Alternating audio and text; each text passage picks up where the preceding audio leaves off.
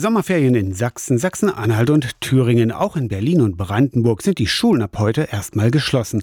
Eine Ferienreise steht aber bei weitem nicht in allen Familien auf dem Programm. Angesichts steigender Preise ist der Urlaub, manchmal sogar der Museumsbesuch das erste, was bei ärmeren Familien gestrichen wird. Mit der Aktion Kindern Urlaub schenken ermöglicht die Diakonie deshalb im 18. Jahr Urlaub für Kinder aus Familien, in denen der Euro vor dem Ausgeben zweimal umgedreht wird.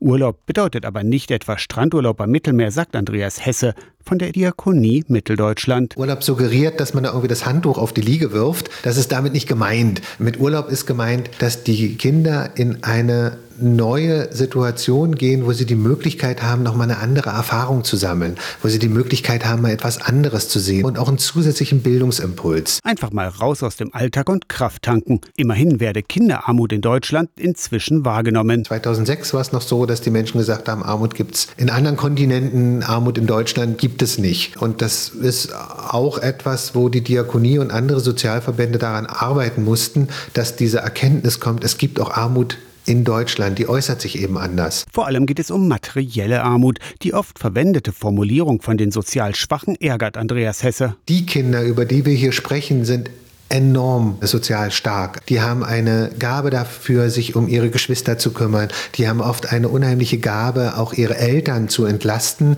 Die haben eine Gabe, auch ins Familienmanagement einzusteigen. Auch oft über das hinaus, was einem Kind in dem Alter eigentlich gut tut. Mit Kindern Urlaub schenken unterstützt die Diakonie in diesem Jahr allein in den Sommerferien Ferienmaßnahmen und Bildungsprogramme für 2700 Kinder.